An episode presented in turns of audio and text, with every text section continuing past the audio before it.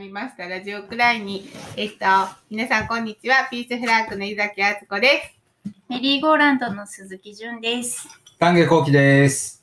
スイングの木本正幸です。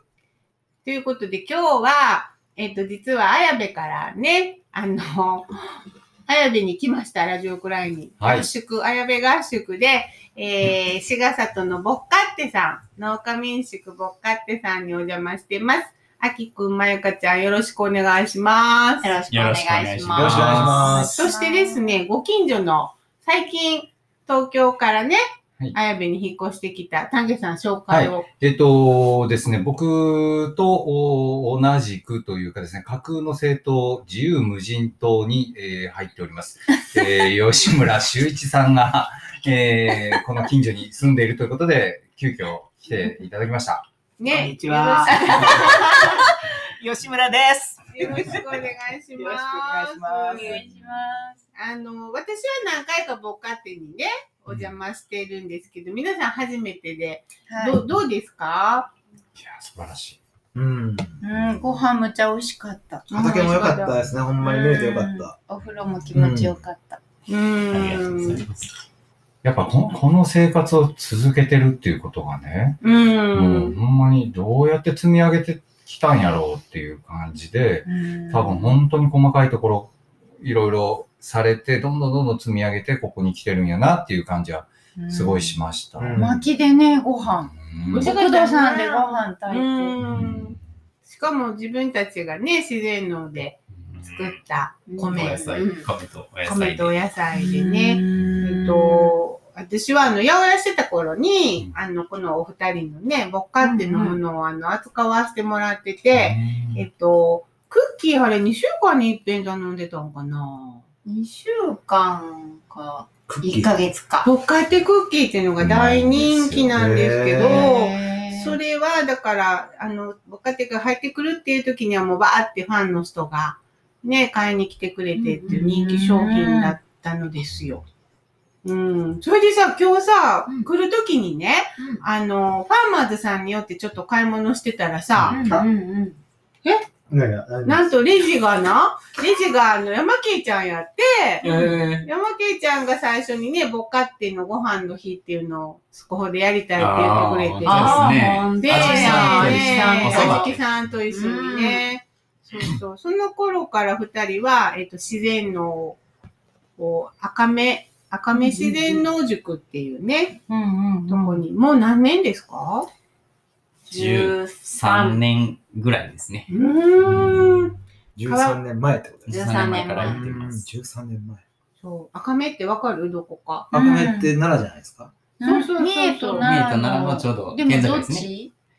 赤目は三重かな。三重。三重。で、三層が奈奈良。奈良赤目四十八滝じゃないあ、ですか。そうそうあそう。ああれ三重なんですか？え？あれ三重か。うん。あそうか。行った行った。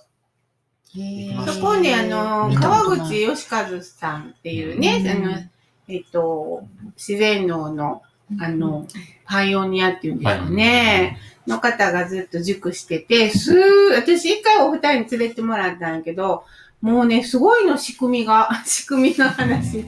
あの、な、なんか、初めて連れてもらった時は、うんなんかこう、土曜日から行って、日曜日が塾なんだけど、うん土曜日に、あの、突然行ってもいいんだよ。うんで、1500円払ったら、そこでとご飯2食、3食つき三か。色ですね3食ついてさ、うんそれで、えっと、あの、と、私が行った時は80人来てたんですよ。えあのそんなに来んの？で、何人、なんか多い時は100何人。140人ぐらい。140人ぐらいが泊まる、泊まるの？そもうこれの一回り大きいお家に。嘘えー、どうやって、どうやって寝んの？それで玄関とか。玄布団二つを三人でで 分けたり。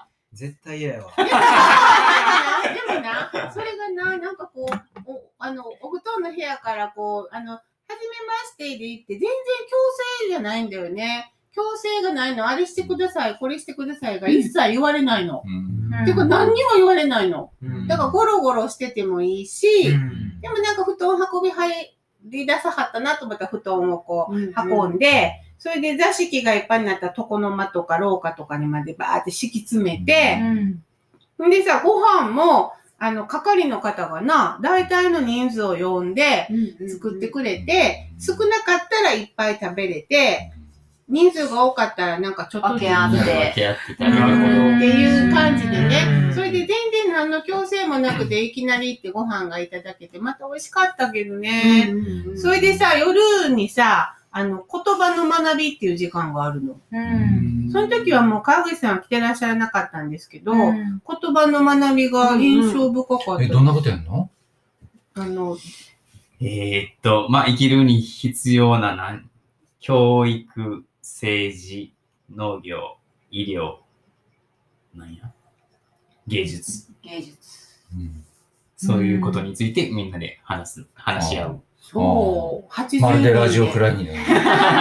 別に誰かがレクチャーするとかじゃなくて、みんなで。うん中心の人が。中心の人は一応いるんですけど、うんまあみんなで意見を出し、えっと、議論するわけじゃなくて、その人の話を聞く聞く、皆さん、みんなの話を聞くっていう感じ否定しない。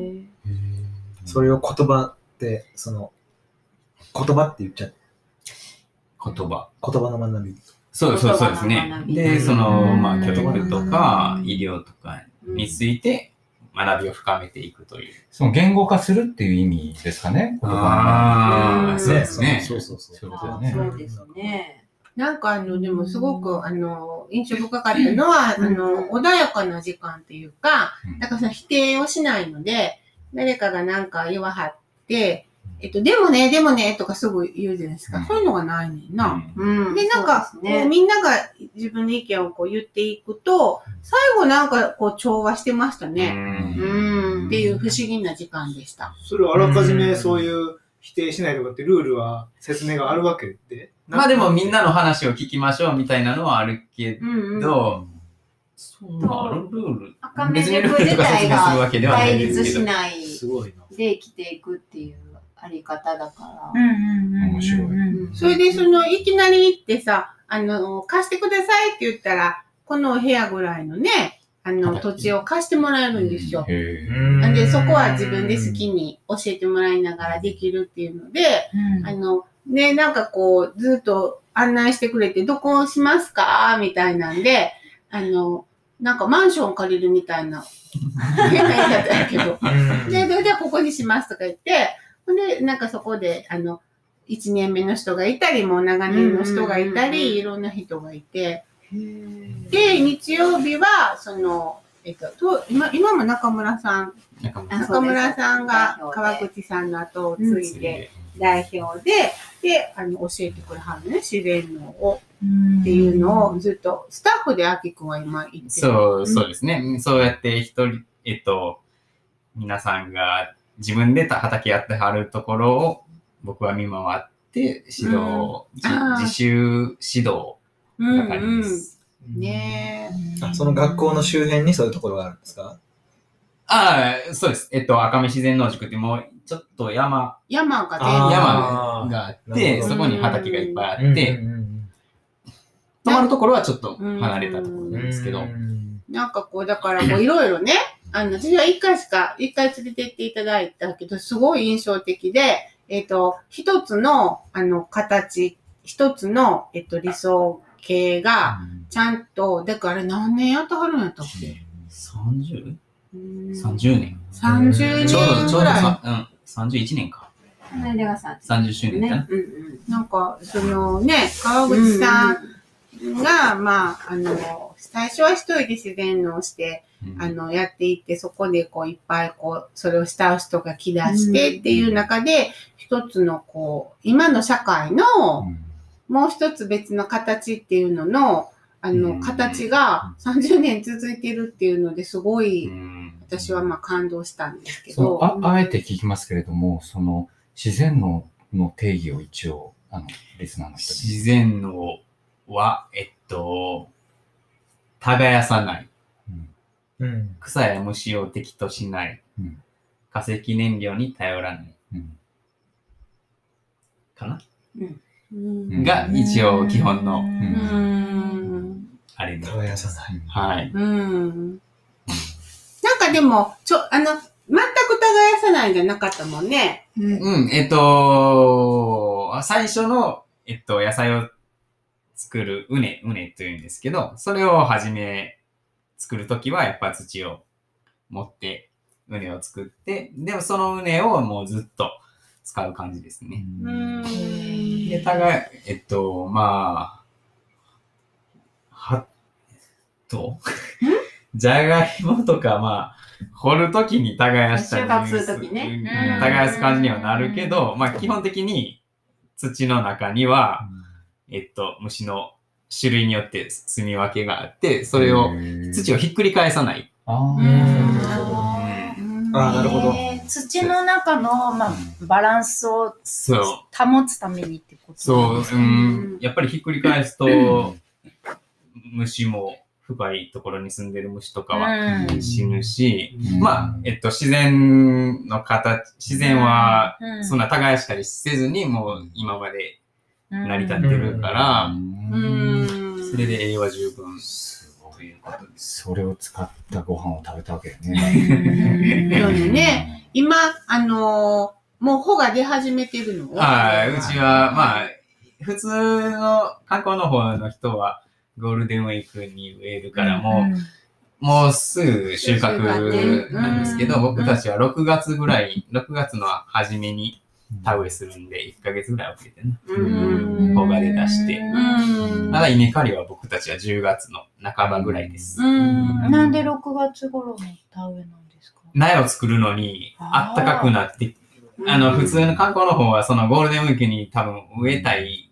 から、植えたいからか。苗を早く育て、ハウスでやったり、うん温めて作る自然に任せてたら6月ぐらいがちょうどうん。人手が集まるのがゴールデンウィーク。そう、普通、もうね今は皆さん仕事してはるから、その休み取れるときに田植えをしたいんだと思います。人間の都合っていうことですね。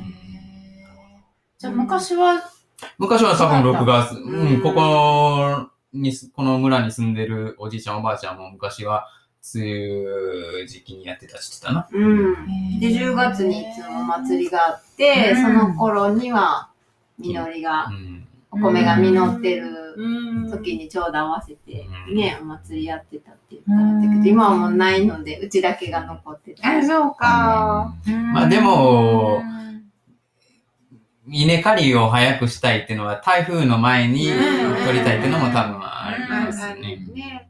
その、えっと、田植えも自然のは、あれやんな、こう、うんうん。水張ってるとこじゃなくて、耕してないので、もう硬い土の上にうん。一本一本苗を植え木でて、穴を開けて。田植えしてから水を入れる感じです。へー。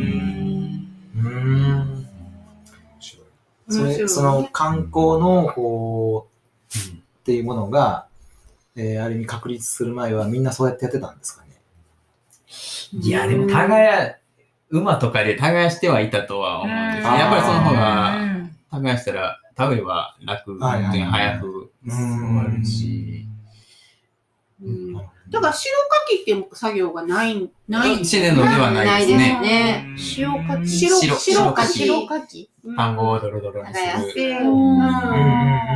なんかこう、鳴らすっていうか、なんていうのかあれば。土を植えやすく、ね。こうなる。耕してるんですよね、あれはね。あれは耕してるうん白かきはうんそう、そうですでもね。平らにしてるのもあるのかなもうそれは、やっぱ田んぼを水は均一にしたいたいからこうんた耕してまっすぐにしたいのは、で、私はほら、有機農業塾行ってたでしょ、大原の。ほんで、有機農業で田植えを習ったんですね。うんで、大原の、あの、道の駅、里の駅の横の田んぼで、あの、でも、あの、機械なんですよ。あの、有機農業でね。で、あの、白かきをするの、なんか機械でした。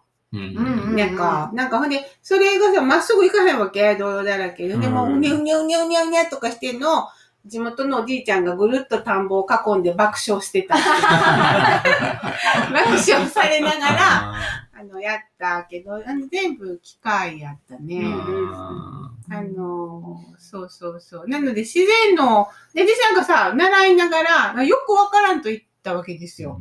有機農業塾っていうの。ほんで、なんかすごい違和感があってさ、うん。あの、鉄柱とかもバーンって使うし、うんあの、黒マルチっていうビニールも使うし、で、なんかすごい、あの、あ、なんかあれ、あれ、知りたかったのはこんなんじゃないと思って、赤身に行った時にすごく、あ、こっちやったのか、みたいな。で、そう、そう、そうなんです。だからやっぱ自然農のものを、が、でもあれやね、収量がやっぱり、あの、自然農専門で出荷だけで、あの、生計を立ててる方っていらっしゃる？うんうん。いらっしゃる何かは、仲間でも。うん中野さんとか？うんそうですね。 Morning Day Farm さん。モーニングデーファーうムさんん。でもやっぱり大あ大変です。自然ので、うんそんだけ、うん、人、人手はいるな。人手というか、自分の労力は。そうなんうね。ん最初から自然のをやってはるんですか？そうですね。へえ。まあ、ただで学べるってことで僕は行ったんですけど、そこに。赤目塾は赤目ね。あ、最初はあきくんが行ってみようって。それぞれ僕が行こ行こううってなっって決めて、て、ほんなら、どこかで。そう、私は、あの、赤目塾車、うんうん。山の中にあるので、うん車か、駅から1時間歩くか、どっちかで体力がないので、うんうん。車乗ってる人を探してたら見つかってそうか、そこで出会ったそうのか。なん。出会ってたのは出会ってたけどそんなに親しくはなかったあ、そうなんやね。毎月の乗せてもらうようにななっ。ってて、あら、それがご縁で。そうか、そうか。でもそもそもどうしてその、まあ、あの、そういう、あの自然農も含めてこういうところで生きていくってことを選択しようと思ったんですか？うん。僕はもうずっともう大学を中退してから旅ばっかりしてたんです。うん。いろんな日本、北海道から沖縄までうん。旅館とか農業バイトとか。うん。で、農業バイトで、まあ北海道はいろいろトウモロコシとかじゃがいもとか作ってて、うんこん昆布漁とか。沖縄ではサトウキビ狩りとかしてたんですけど、そうやって農業で、えっと、農家さんが必要な時はもう忙しい時だけなんで、一から種まいてから収穫までっていうの作業がないから、それを自分でやってみたいなと思って、うん。で、勉強するために赤山自然農塾に行って、うんうん。で、田舎で暮らしたいなと思って、ここに、あやびに来ました。うん。まゆこちゃんは、な、なんでやった？私は、えっ、と、フェアトレードのお店で働きながら、通信大学、芸術大学に通ってて、うん。ずっと通ってたんですけど、うん卒業できなくて、うん。で、ものづくりっていうところがずっと好きで、うん。通ってたんですけど、なんか途中でちょっとわからなくなって、作って捨て、納得いかなくて捨てるっていう作業をずっとしてて、その過程ですごいゴミも出るし、なんでこういう作るってことをしてるのかなって思ってる時に、農業うん。を知って、作って食べるっていうう、ん、なるほどな。で、なんかゴミが出ないうん。から、で、自然にもいいものを、こうなんか循環ができたらいいなと思って、うん。うん。で、いろいろ探してる中で、赤目塾にたどり着いて、すごくなんかま、まめなね、あの、まめ、まめな、なんか二人のフェイスブックとかね、いつも、インスタ最近初めて。なんかすごいこう、ひ毎毎月毎月のこう、こんなことしたよ、あんなことしたよっていうのが、なんかすごいこう見てるだけで私もこう、ねえ、楽しい、うん楽しそうというか、まあでもすごく細かなまめな作業が、うん根気がいる作業好きなんですそういうのが細かいな、そう、やっぱそうね。ななんかお豆の選別とかな、きっとそういう。私やっぱとかも美しいんですよね。大豆も一個一個違うし、うん畑もそれぞれ姿が美しいし。うん一般的には勇気と自然のとあんまり違いが分かっうんねうん知られてないですよねね全然分からへん。うんそうなんですよね。うんうんううん。ん。でもそれが美しいからっていうのはすごいね、いいよね。うんね私なんかは、ほら、あの、八百屋さんで売る側やったけど、あの、あの、まあまあ、儲からへんくってね、大変。で。でも、で自然農を知ってしまうと、もう自然農のものを、やっぱりなるべく扱いたいと思うにな、なってしまって、ただ余計に、あの、なんつうかな、大変になっていったっていうとこは、ああるっていうか、なんか、羽坂駅にわざわざ遠いとこのもん仕入れて売るとかが、やっぱりちょっとこう、どうなのかなとかなってきたのもあって、まあなんかいろいろ、あの、でも、教えてもらったいろんなことね、僕勝手の二人にも最初の頃。そしての川口さんのほら、あの、あこにも連れてもらったっけ？川口さんが今赤目は引退されてお家で、うんうんうん、熱狂会。あれも連れてもらったのとかな？あれ勝手にあれは多分、みやびちゃんと、あみやびちゃんと二人で行った。あの、あの、天津オルガニカのまさか、うんうんうん。あの、川口さんが自分の田畑を見せてくれるっていうのを、ねあれ何ヶ月かに？今もされてる。鈴木かな。鈴木かな。うん、格付きでやってます。で、巻きむくっていうね、奈良のちっちゃな単線の駅で、あの、なんかわらわらわらって、そその時も7、80人いたと思うけど、あの、ねわらわらってきたら、川口さんが自転車でリョウリョウリョウって 迎えに来て、で、連れてくれんだけど、だから、もうあの時ちょうど黄金に実っていて、あ海が、で、ブルーの藍染めの今朝を、うん。今朝っていうか寒い着てはって、その、そこに立っていろいろ説明されてると、もう直しかにしか見えへんかったっていう、あの神、神様みたいな風に思っちゃいましたけど、どうですか？あの、親しく接してて、川口さんっていうのは。あ川口さんでも、一番初めお会いした時からすごかったよね。もう動き、動きが、うん釜の使い方一つとって一つも、ずつが。すごい綺麗に。美しいなで、釜をこうパッて置くときも草をかけてあげたり、へ傷まないように、一個一個丁寧で、へなんかあの、おへ、お家に戻ってね、うん。そのうん、田畑見せてくださった後、お家のなんか、なんか集会場みたいなとこで、あの、ガシャっていうスライドを、ガシャっていう今、一枚ずつ入れ。そうそう、なんかこう、ガシャっていうの見せてくださって、途中で寝ました。寝てしまうんですよ。川口さんのて、あ寝たんじゃ話が誰があっちゃんが？うん。みやびちゃんもガーってなって、なんやろ、川口さんの喋り方が。すごいなんか波動が気持ちよくて、いつも。みんなが結構ね。なんか、なんか、これから吉村さんはね、綾部に越してきて、これから農業しようかなっていうのは、なんか、そういうの、こう、なんかあるんですか？こういう農業をしたい。こういう農業も、そんなにね、大規模に何かをやるつもりもないですし、自分、まあ、それこそ自分の食べる分と、ほんの少し周りと交換できる分が、うん。食べ物を作れればいいなと思ってますけど、うん。まあ、全くまだそう。何の知識もないまんま無防備に来てるんスタートが難しいよな。難しいですね。まあ、自然農は、間口が広いというか、普通に田んぼをするとなると、代かきするのにトラクター必要やし、うん。田植え機も必要で、稲刈りにはバインダーかコンバインか必要で、で、米干すのに乾燥機も、普通、この辺の人はみんな持ってるんですけど、うん。自然農は何もいらない。釜と ね、構えと。今どのぐらいの面積やってるの？今、一旦2世ぐらいかな。単2世。一旦、一旦が10メートルかける100メートルです。うん。100 100メートル。それはつ、つぼにしたら400坪ぐらい。細長い。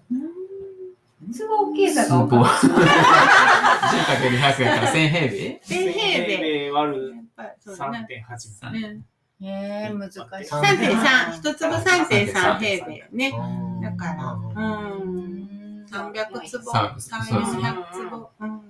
僕1週間前ぐらいにね、仕事をもう辞めたいと思って、一週間ぐらい。はいはい。しょっちゅう思うんですけど、えすぐに立ち直るんですけど、その時に、あの、じゃあ次、自分はどう生きていこうかと思うときに、ちょっとやっぱ簡単にその農業とか思っちゃうんですよね。うんうん。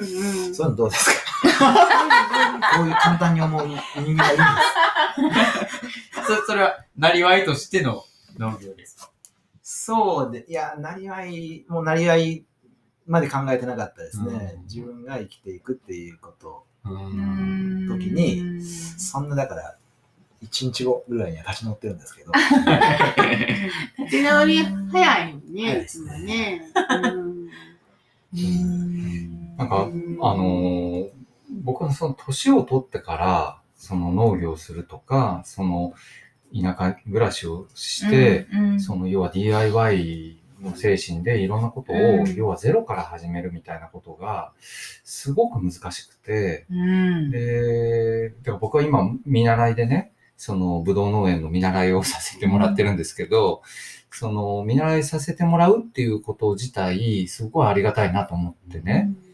で、そうやってその人の何かを見て学ばさせてもらえるチャンスが、こうなかなかないと思うんですよ。うんそうですようねん。で、そうすると最初どうやったらいいかわからないっていう、そういう壁にぶち当たってしまうっていうか、で、その体力もな、もうそんなにないし、若い人と同じようにはできないから、なんかそういうところで心折れちゃう人は結構多いんじゃないかなと思うんですよね。吉村さんどうですか？うーん。今日の昼間もそんな話を、あ あの、カンペイちゃんのとこでしてたんですよ。まあ、カンペイちゃん、まあ、僕は多分今、その、まあ、どこに住んでいいかもよくわからない状況のまんま、まあ、半年間ぐらい、あの、一人でこっちにいたりしてるんで、まあ、ちょっと途方に暮れてる感はうん。確かにあるんです。うん。それを、まあ、カメちゃんとかの話してる間は、まあ、5年ぐらいは地べたね、ゴロゴロぐるぐる回ってると、そのうちふわっと飛べる時が来るからみたいな話をうん。起用してくれて、うんなんかな、わからない。わからないけど、まあ、最初にやっぱりちょっと過剰になっていうんですかね、そして自分も、やっぱりあれもやってみたい、うんこれもやってみたいみたいなことが積み重なりすぎて、うん。自分が背負いすぎてたものが、これは多すぎたぞっていうのをちょっと今思って、かなり放り出して、もうとりあえずできることを、うん。教われることを一つずつやってって、まあ、もういい年だから、そんなにね、時間ないって言うけども、そこを焦ったらまた多分、そうやな。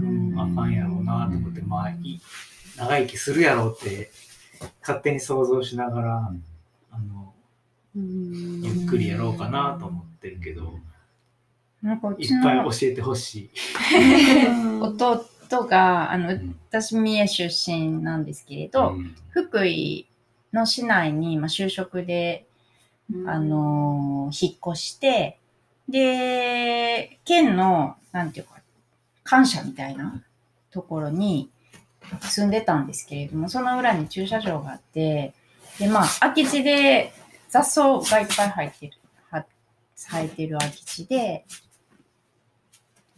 それで、その、あの、空き地を、自分がちょうどその町内会長順番で回ってきたから、その空き地を畑にしてもいいかってみんなに聞いたら誰も興味がなくて、勝手にどうぞみたいな感じだったので、そこを開墾しだしたんですって。もう石ばっかりのところ。で、そこを開墾しだしたらね、うんそれでね、その畑を作り出したの。うん。そしたら、あの、全然勝手にどうぞって言ってた人たちが、こうなんか、生えてきて、なんかなってきたら、ちょくちょくちょくちょくこう声かけて、弟が作業してるとね、声かけてくるようになって、うん。で、また、何も頼んでへんけど、すごいその農家を、あの農業をやってるおじちゃんとかがね、そんなとこでそんなことだってあかんわさって言って、こういろいろ教えてくれる。でで、これもやるし植えてみろとか言って苗をくれるとかね。で、その弟はまあ福井に全く何の縁もゆかりもなく就職で行ったけれども、畑やってて、まあ、それが縁で、あの、まあ、すごいいろいろ広がってたんですよね。で、まあ、あの子の性格もあるのかもしれないけれども、すごいその地の人と、むっちゃ仲良くなってるのを見て、うん。あの、引っ越してしばらくして遊びに行ってね、すごいなと思って、うん。やっぱそういうのってそのなんか、土の力というか、うん。そこでそういうことをやってるのが見えるから、見てないようでみんな見てるんですよ。ね。周りの人が。うんうんそうすごい。みどうどうですいや、見てますよ。ですよね。ねえ。わかる。でもそうやって仲良くなるのが、やっぱり田舎、急に田舎に移住して生活していくの難しいからね。うんそうやって地元の人と話して仲良くなっていくのは一番重要だと思います。うんなんかこう、そうやってたら、今頃こんなやり方してんのかとか、そういういろんなあるありますよ。やっぱり。うん初めはな、でもどうやでもここに来てからはみんなうんこんなんで優しい学んまあでもこんな。なんでできんのかみたいな感じですけど、ん何年かすると、うんうん。ようやるな、みたいな感じで、んうんうになります。でも今日畑見てびっくりしたよね。うんやっぱり、その、例えばあの、人参の種、うんうんうんうんびっくりした。なんか、スあーパーの野菜と違う姿になってるもんね。いやもとんでもなく違うじゃないですか。いやちょっと違うとか、そういうんじゃない。全然あんな何かわかんない教えられたこともないし、見たこともない。想像してもすごい。びっくりですよね。で、全てがそうじゃないですか。うん。ね全部が、うんこう、見たことのない世界というか、ううんん。なんかあの、やっぱりだからその、か観光農法やとすぐ育つ、例えばいつも。うんまあ私ね、その屋久島のね、周さんとよく喋ってると、いやもうほうれん草なんかとんでもなく時間がかかっちゃうんだよ、うんみたいな自然農であったら、とか。で、なんか、あの、前来た時にあった赤キャベツが、次行ったら、じわじわ大きくなってるみたいな。ほら、3ヶ月ぐらいで。その、あの、あこんな時間かかるんだっていうのと、で、なんか、にょーって塔が立ってきて、あの、変身していくのとかも、やっぱり自然農のあの、面白いね。うん畑の面白い変化っていうのもね。観光の、あ、ごめんなさい観光の方やったらやっぱり、人参の花咲くまでは置いとかないと、うん収穫して。人参に花が咲くなんて。ううんん。ほんまに。なんか、その、もともとは自分たちの、の、なんていうのかな、自分たちのために、まあ、生きてるわけっていうのをね、思い出すよね、野菜たち、野菜って。最方終は花が咲いて、それが枯れるんですよね。かねるときに、まあ種になって、種になるはい。そっか。じゃあ、人参の目的はそこまでいかな。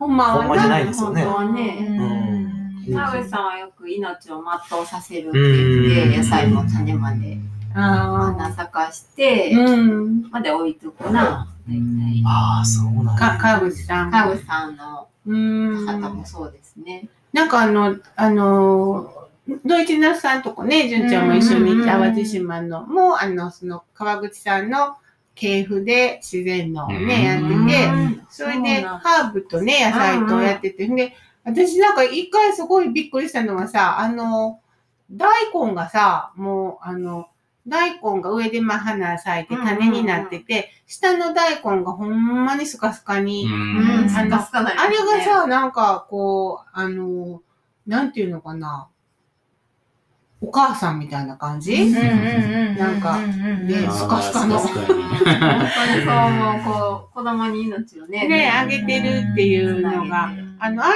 あれ見たときに、あ、生き物なんやってすごい思ったなと思ってね、大根。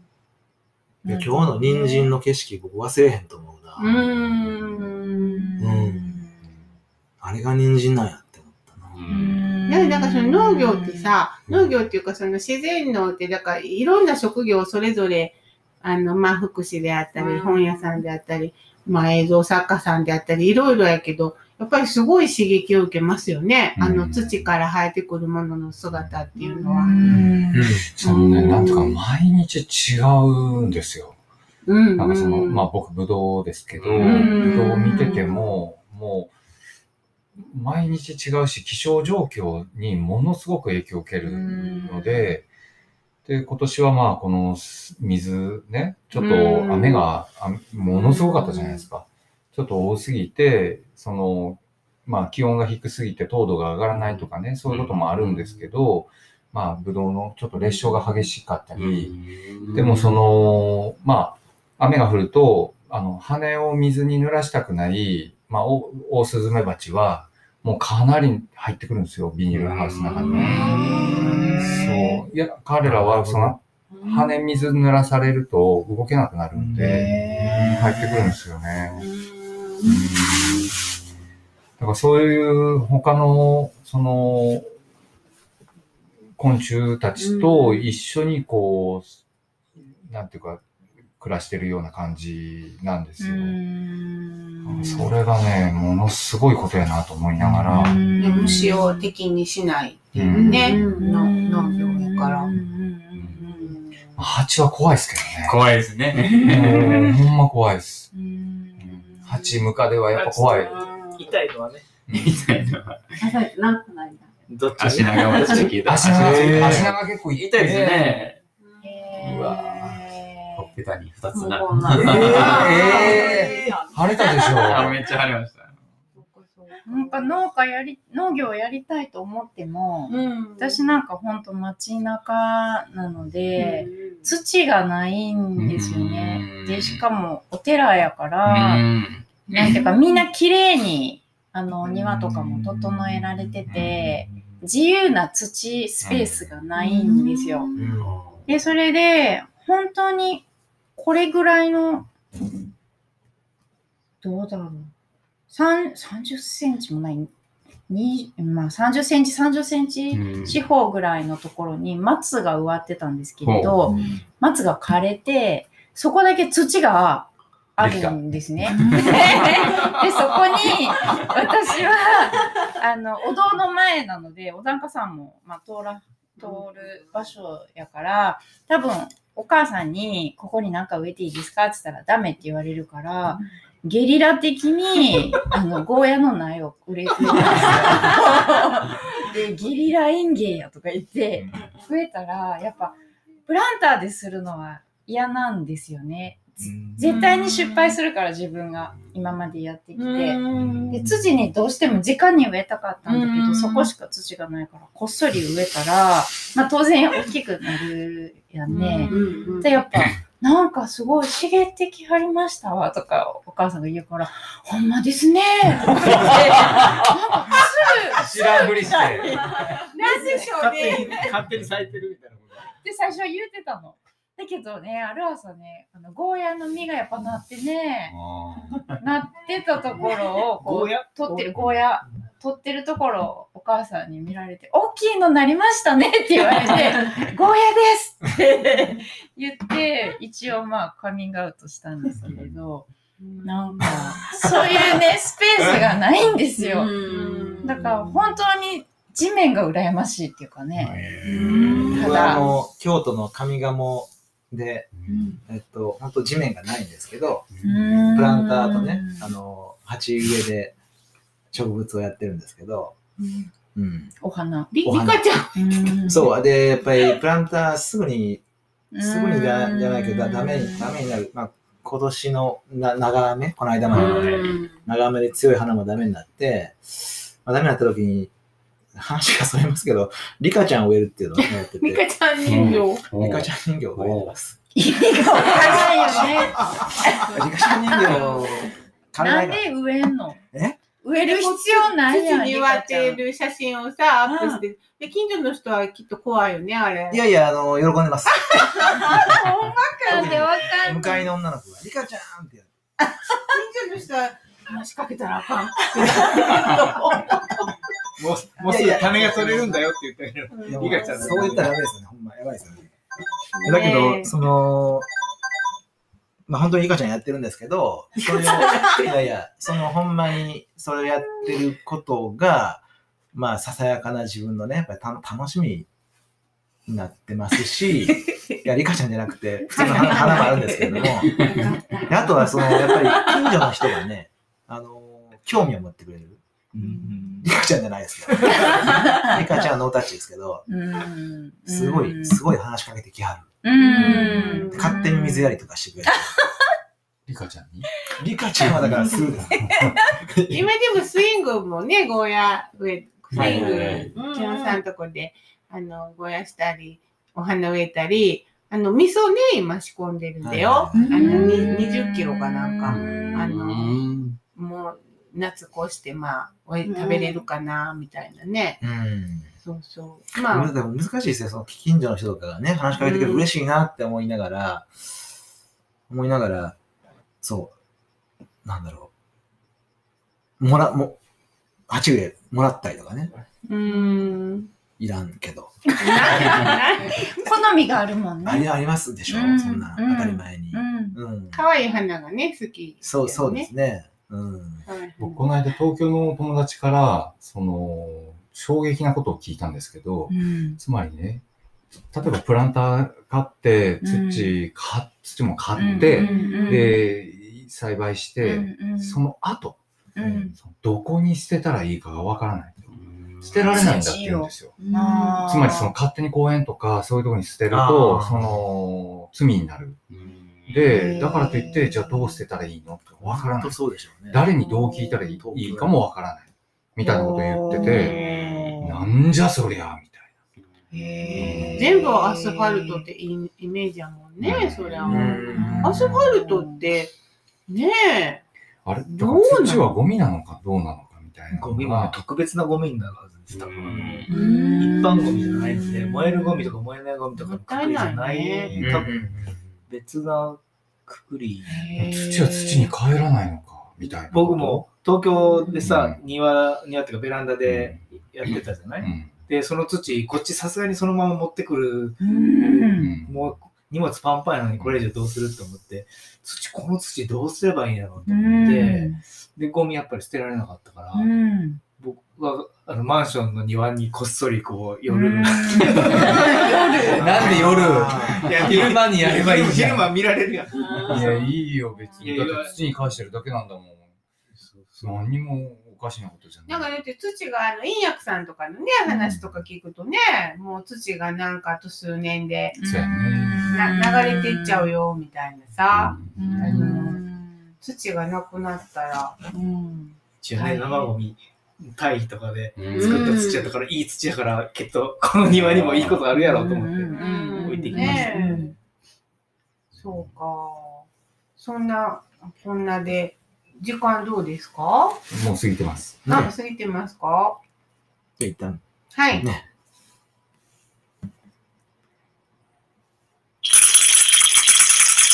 ラジオくらいに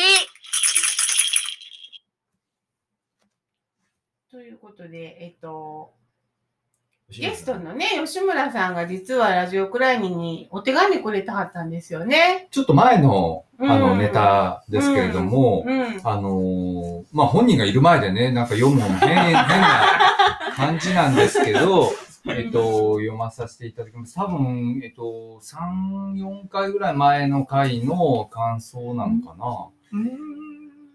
前、前々回じゃない？いや、でも、これ実はあ、そう次のあそうか違う違う違う。前回のやつを今日聞いたから、前々回だと。はい、えー、それでは、そのまま進めさせていただきますけれども、えー吉村修一さんからの、えーお手紙をちょっとはい紹介させていただきます。どうしたらいいのかわからない私たちのための対話を、どうしたらいいかわからなくなりながら、毎回楽しみに聞かせていただいています。オリンピックの話題について考えたこと、送らせていただきます。オリンピックの話題の中で、できるということへの言及があったかと思います。私たちは命を受けてからそれぞれにできることを獲得しながら成長し、またできることを手放しながら置いて、それでもまた別のできることを獲得しながら生きているんだなぁと感じています。お話の中でもあった初めて立つという経験などもやはり感情を強く動かされるものだと感じます。そんな意味の中で私たちにとってやはりできることは、かっこできるようになるということは、喜びでもあり、価値のあるものだと思っています。一方で、できる、あるいはできたことを比較し評価することが、できると同義のような顔をして、同義、同意義ってことですね。同義のような顔をして、傍らに座して、その喜びや価値を阻害しているのではないかと感じます。できるということから、この比較評価を切り離していく。そうしたことが本当の意味でできることの喜びを享受していくために大切なのではないかと感じています。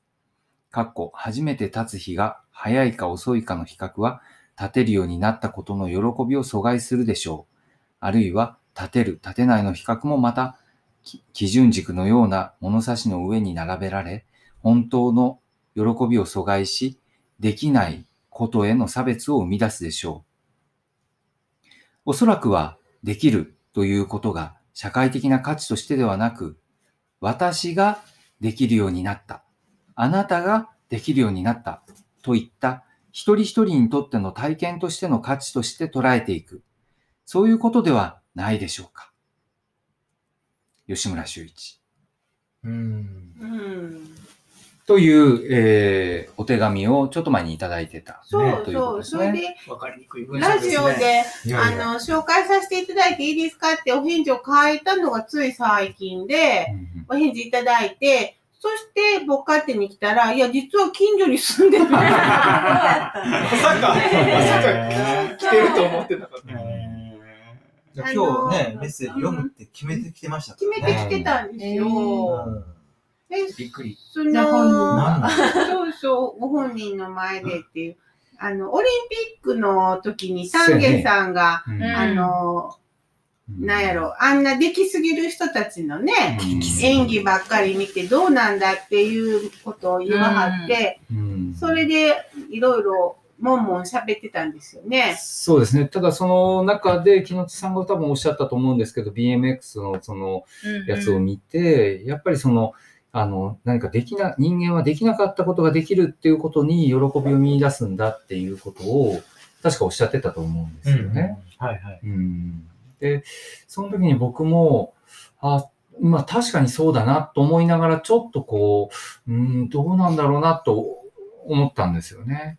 でもそれを吉村さんはちょっと言語化してもらったというか、できることっていうことの中の、その、比較対象して、その、誰かが一番できるようになるっていう、そのできることを見るっていうものと、その、そもそも全くその、なんていうのかな、そういう評価ではないところのできるっていうこととは、やっぱりこ言葉をね、本当は違うように分けた方がいいんじゃないかと、僕もなんかこれを読んで思いました。はいそれでもラジオの中で僕一生懸命伝えたつもりなんですよね。うん。そういうこと。うんうんうんできるはできる。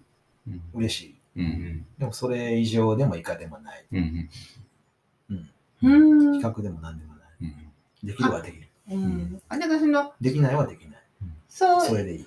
うんそういう、その、そういう、それは大前提の上で、えっと、比較する、比較っていうか競うっていうのを、あの、楽しむっていうのもうん。あってもいいんじゃないのかなとも思うけどね。うん。まあ、それが全部の価値観じゃなくて、あの、もちろん、個人差あるし、っていう中で、私はだから自分がその、テニス観戦とかも好きやし、っていうので、なんか、オリンピックも結構見たな、とかいう。できるよりもね、そのやっぱりできないですよね。だからできないことが何かに劣るとかっていう考え方に陥ってしまってるのが、そうですね。むしろ問題だと思うんですよね。そうですねできないはできないで別にそれでいいんですよね。うんできないが、その評価をしてるってことにもう無じ要するにでき今さっき言ったようにできるって言葉の中に両方比べることと本当に自分が体験してできるようになることがごっちゃになってるあ、ことそうそう、そっかそっか。無自覚なまんまずーっと進んでいくとそのうちなんかできるってことがやっぱり評価対象だっていうふうになんていうのかな持ってかれてしまうっていうかそこあ自分の意識の中でこれは今評価されてるんだっていうこととうん。自分が自分の体験としてできるようになったってことをうまくこう、切り分ける意識さえ働いていれば、そういう比べるのを見たときに、それはそれで面白いと思ったとしても、うん。それはそれなんやっていう、なんていうかうんみ分けをきちんと自分の自なるほど。分でなるほどなるできるほことど。だけど、どスイングをね、うん。その運営していく上でそこはすごく大事にしてるなってあの考えてます。大事にしてます。うん。だからまあ、評価、評価軸に置かれる人もいるんですけど、まあそれが別に評価されることが、あーその人の人間性を高めたりとかね、あの、価値を高めることはないんですよ。うん評評価は評価であると。それはそそれだけ。うんっていう、うんそういう地平に常に立つようにししてるので、だから、そのできるっていうのが何かの比較っていうふうには、多分感じてないですね。できるはできる。できるはできる。うんなんかでもその、できない、できない。うん小学校の、えっと、参観、ん？参観じゃないか。成績をもらいに行った時に、ん。えっと、このまま行くと、えーもらうのは学年の最後、最後なのかな。だから、その中間報告みたいなのをもらう、もらったんですよね。うんで、その時に、このまま行くと、頑張りましょうやったかな。が、ついちゃうんですよねって。頑張りましょうか。うん。だから、ん。頑張ってくださいって言われたの。で、頑張りましょうやったらいいんじゃないですか。ついちゃうんですよねっていう言い方は。そうそう、だからそれは、あの、まあ、なんか傷がつくぐらいの言い方されたんですよ。成績に傷がついちゃう。はい。うん3年生ですよ。で頑張りましょうがあったらなんでダメなんですかって聞いたの。うん先生に。言ったら、え？って先生が言わはって、受験がって言わはったの。えだから、あ嘘私、中学受験は全く眼中にないので、それやったら、あの大丈夫ですって。うんついてもいいですって。あと、7分ぐらい。うんって言ったら、やっぱり、そういうふうに思わないんですよね。多分、そういう言わ言われ方をし慣れてないっていうか、先生が。それは困るから頑張る頑張らせますみたいな。もうちょっと工夫を頑張りましょ。そうれがもう正しいことだと思い込んでるってことですよね、うん先生がね。だから全然それ構わないですって言う、言ったこと、言われたことにびっくりしてはって、うんでもそういう基準で、すべてのことがね、こう進んでいってるとすると、うんうんうんそれは怖いなという怖い。先生もだからそうなんですよ、きっとね。うん。いつも、いつも頑張りましょうって、誰かに対して、自分に対して言ってるんでしょうね。うん。そういうふうに、本人もそういうふうに育てられてきたそうそうそうそうんでしょうんうんうんうん。教員試験受けるにしてもね、そうなんやし。その、一般的なできると、その評評価っていうのできるから離れてると、そのできないがフラットに見えるんですよね。うんそのできないの中に、ほんまに、その、なんだろう、その金になるとかならへんとかっていう以外の価値を、が見え出すんですよね。だからできない人が、すごいじゃないけど、うん。なそんな感じにななってますよね、スイングは。あできないことが？できない。だから、例えばその、詩、ポエムらしいポエムを書けない人、うん別にそれは、それでいいんですようね。ん。何かに入選しなくても。うん。うん、それはその人の表現だっていう。うんここもうだからこん、こんなに自分の言葉で言えることがすごいってなるんですよ。そうなると。うん評価軸じゃないので。うん子供の頃ってそうやんね。比較的、やっぱり、あの、別に、んその、なんていうかな、学校から与えられた課題をこなせることがすごいっていうことよりは、うんなんていうかその子が好きなことをやって、うわーってなんか輝いてたらすごいねってやっぱ褒めていくっていうことってあるじゃないですか。うんでもそれがいつの間にかまあ、その、世の中こう競争社会なんだから、その競争社会でどうやって生きていくのあなたみたいなことのなんか脅しがこう、わーっとやってくる。昭和39年生まれの私と吉村さんは割と、あの、なんかさ、そういう感じじゃなかったですよ。なんかと友友情を大事にみたいな教育じゃなかったですか？まあ、教特にい。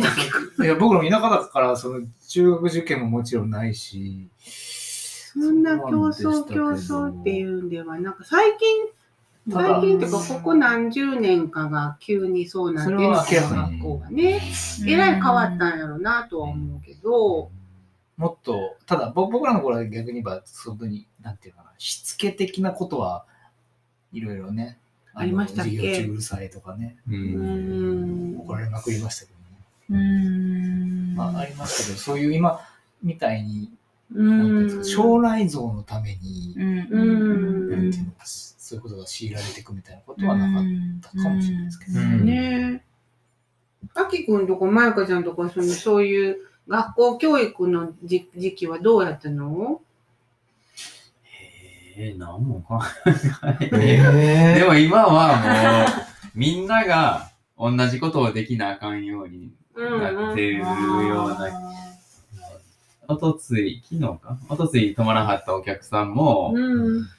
息子が、注意力が散漫になる病気？うん。っていう、やりたいことしかやらない。うん。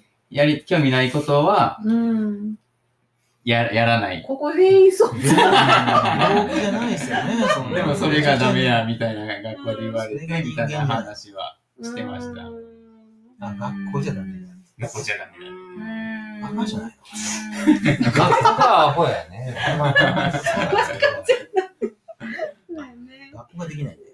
でもさっき丹下さん言ったようにずーっとずーっと結局脅しをずーっとかけられてるっていうか、大学自体も僕らの頃がまだまだ悠長そうでしたね。つまりうん大学は本当に自由に遊やりたいこことをやってね。たけれども、今はやっぱり就職するためにそうそうそうそう。に大学にほんまにそうやね行。くし、就学校自体がその就職率とかそういうことを宣伝に就職は斡旋所だようんそうね。まあもう本当にそうですね。ここめちゃめちゃ気にしてると思うな。話や美大ですらそうだから。ね、芸大がもう変わってきちゃう。うん私、大学卒業して就職しないですって言ったら、一緒じゃん。あの、とにかく一度どこでもいいから就職してくれ。うんか、留学してくれって言われたのそのゼロにできない。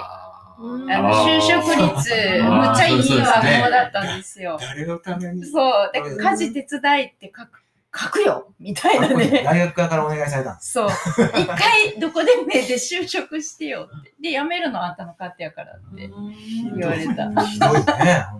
大学の見栄だけのために。そうそうそうそう。わかりやすいなとって。丁寧ですよね、その学生一人をそこまでこう。まあ進路しね、確かに。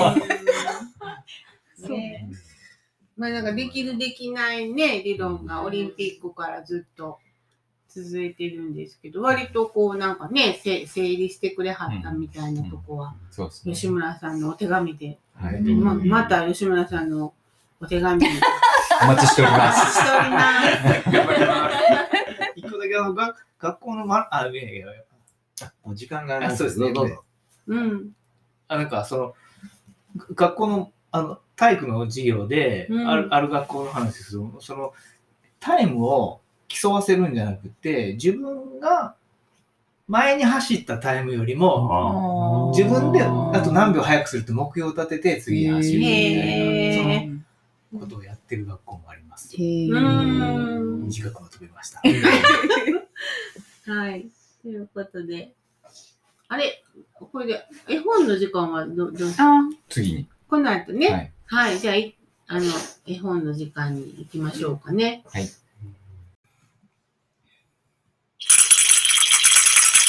ラジオくらいにはい、じゃあ最後に、じゅんちゃんの絵本のコーナーです。はい、えー今回はですね、えーコーネリアス、立って歩いたワニの話、レオレオーニです。うん。役は谷川俊太郎。でこれはですよ、うん。えっ、と、ワニ、コーネリアスっていうのはワニの名前で、うん。えっ、と、ワニの、まあ、種、暮らしあ、ワニの世界に生まれたワニが、一匹のワニが、ワニって立って歩かないでしょ？うん。だけ、ど、立って歩いたんですよ。で、うん。その立って歩いたら、他のワニは、こう、低いところで暮らしてるけれど、視線がね、立つことによって視線が変わるうん。から、立ってごらんって言って、あの、いろんなものが見えるよって言うんですけど、それでって、誰もみんな、え、なんで立ってんの？すっごいじゃんって誰も言わない。で、だからなんなん？って、うん。変なの？とか言われるの。うんで、腹を立てて出ていくんですね。うんで、その、しうん僕ってむっちゃすごいんちゃう？立って歩けるんやでって思ってたら、猿に会うんですよ。で、その猿は、なんと尻尾で木にぶら下がれるの。うん。で、え、なんなんそんなことできる人いるんや？って思って、、えじゃあちょっとそれ教えてやって言って、うん教えてもらうのね。で、それを習得して、また自慢しようと思って村に帰るんですよ。うん。そしたらみんながね、僕なんてすっごく今ことできるようになってんやでって帰っていって、逆立ちできんねんって言ってやってみせたら、で？って言われるの。だからなんなん？って言われるのうね。ん。それでものすごいまあみんな冷ややかにそれを見るんですよ。だけれども、で、また腹を立てて出ていくんだけれども、出ていくときに振り返ったら、その先まで、だからなんやねんって言ってた人たちがみんな逆立ちの練習をしていたっていう 話なの。で、これの一番最後が素敵で、うんコーネリウスは微笑んだ。川岸の暮らしはこれですっかり変わるだろうんうん。うっていうので終わるんですよ。それが社会が変わるみたいなことになると面白いね。うん。だからさ、なんかさ、うんあ、のーみんなと違うことを、まあ、や、みんなと違う人でしょ、コーネリアスって。コーネリアスっていうのは、あの、レオーニは移民なんですよ。うんで、アメリカにまあ移民でやってきた。うんだからまあ自分が異質だったわけですよね。うんで、その中で、あのーまあ芸術家として、作家として、こう、有名になっていくんですけれども、だからその自分の国と、そのアメリカとをつなぐ、なんていうかな、パイプ役みたいな位置に自分がいた。で、えっと、猿の惑星だっけ？うんうん。で、その人間と猿をつなぐ猿？うん。の名前コーネリアス。うん。ああ、でしょそう。か、そうか。だからなんかそういう意味合いなんですよ。うん。このコーネリアスはね。あうん。なんかすごくさ、その、すごいその冷ややかに、あのー自分たちがやることとは全く異質なことをやってしまう人のことを、すごいって思ってるけど、それを表に出さない。ー社会とか、うん。だからなんやねんって言って、ちょっと弾いちゃう感じ。でもそっからまあ出ていったら、自分はそこではちょっとへんてこな存在だったかもしれないけれど、外に出ていったらもっとへんてこな人がいるとかさ、うん。まあすごく私は面白い、あのレオーニの中では好きなんですけれども、これはここのボカテにああった。そうです、さっどき、、ど、どちらかの、あ、あきくん僕ががすす好きなの？これ。絵本、絵本、もともと絵本の勉強をしてて、あ、そうか、絵そう本学校か。通ってて、う絵本んが。好きなんです。映画ユーモラスやね。すごく、なんか。やっぱ俊太郎さんのね、役も素敵なんうんですよね。なんかラストがいいなと思って。うん。ワニってさ、なんかほら、踏まれて気づくまでに何時間もかかるって、今ちょっと調べてみたんやけど、あの、尻尾踏まれて気づくまでにさ、めっちゃあの、何時間ってどういう意味？気づくのにめっちゃ時間かかるらしいよ。誰がいいんだろうって。誰もいない。大体あのあの動物園のさ、あの、爬虫類館に行くとさ、もう、このままじっとしてるんだよ。うんパーのまま。うんもう、あの、今、あっちゃんがパーのあ、そうですね。パー、姿を見せパてーのまま。だからその何考えてんのかほんまにわからへんよね。パーっていうのはあの手のひらを開いた状態でございます。そうそう。まあ、ワニって不思議な生き物やなっていつも思ってたけど、すごくユーモラスでいいなと思ったけど、コーネリアスってそういう意味で付けはったのかうんな。へでも置き換えて考えると、やっぱりすごく変な人も、あの、それで、その一つの役割というか、うんそういう変なことをするっていうところからしか、うん新たな視点は生まれないし、社会が変わっていくってことも生まれないんであろうとういうことが、なんか伺い知れるものですよね。ん。ね。今までの話から考えると、こう、できることになることの賛美のようにも読めますよね。なるほど。うーん。でも、このワニができるようになるっていうことですよね。この子ができるあの、他人の評価ではなくて。うん、なんかでもうんあのうんほんで、どうなんていうことができるようになっているのが面白いんじゃないかな。あのああ、いっぱいいっぱいうん逆立ちだ。すごいスピードで、あの、獲物を取れるようになったのをみんなが真似するんじゃなくて、逆立ちできて、ほんでどうなった確かに。っていうところが面白いのかもうね。んうん確かにね。うん。ね、面白い。に二足歩行で歩くことすごいやろって言ってるところから、逆立ちすること、猿を見て、あ、それもやりたいなって思う 感じがうね。んうん。ね、なんか面白い絵本でしたうね。んはい。ということで、では、えっ、と、本日もこの辺で。はい。はい。はい皆さん、またまた来週、あの、ボカッテさんと吉村さん。ありがとうごあざいましりがとうございまた。した。楽しかったですもうちょっと拍手長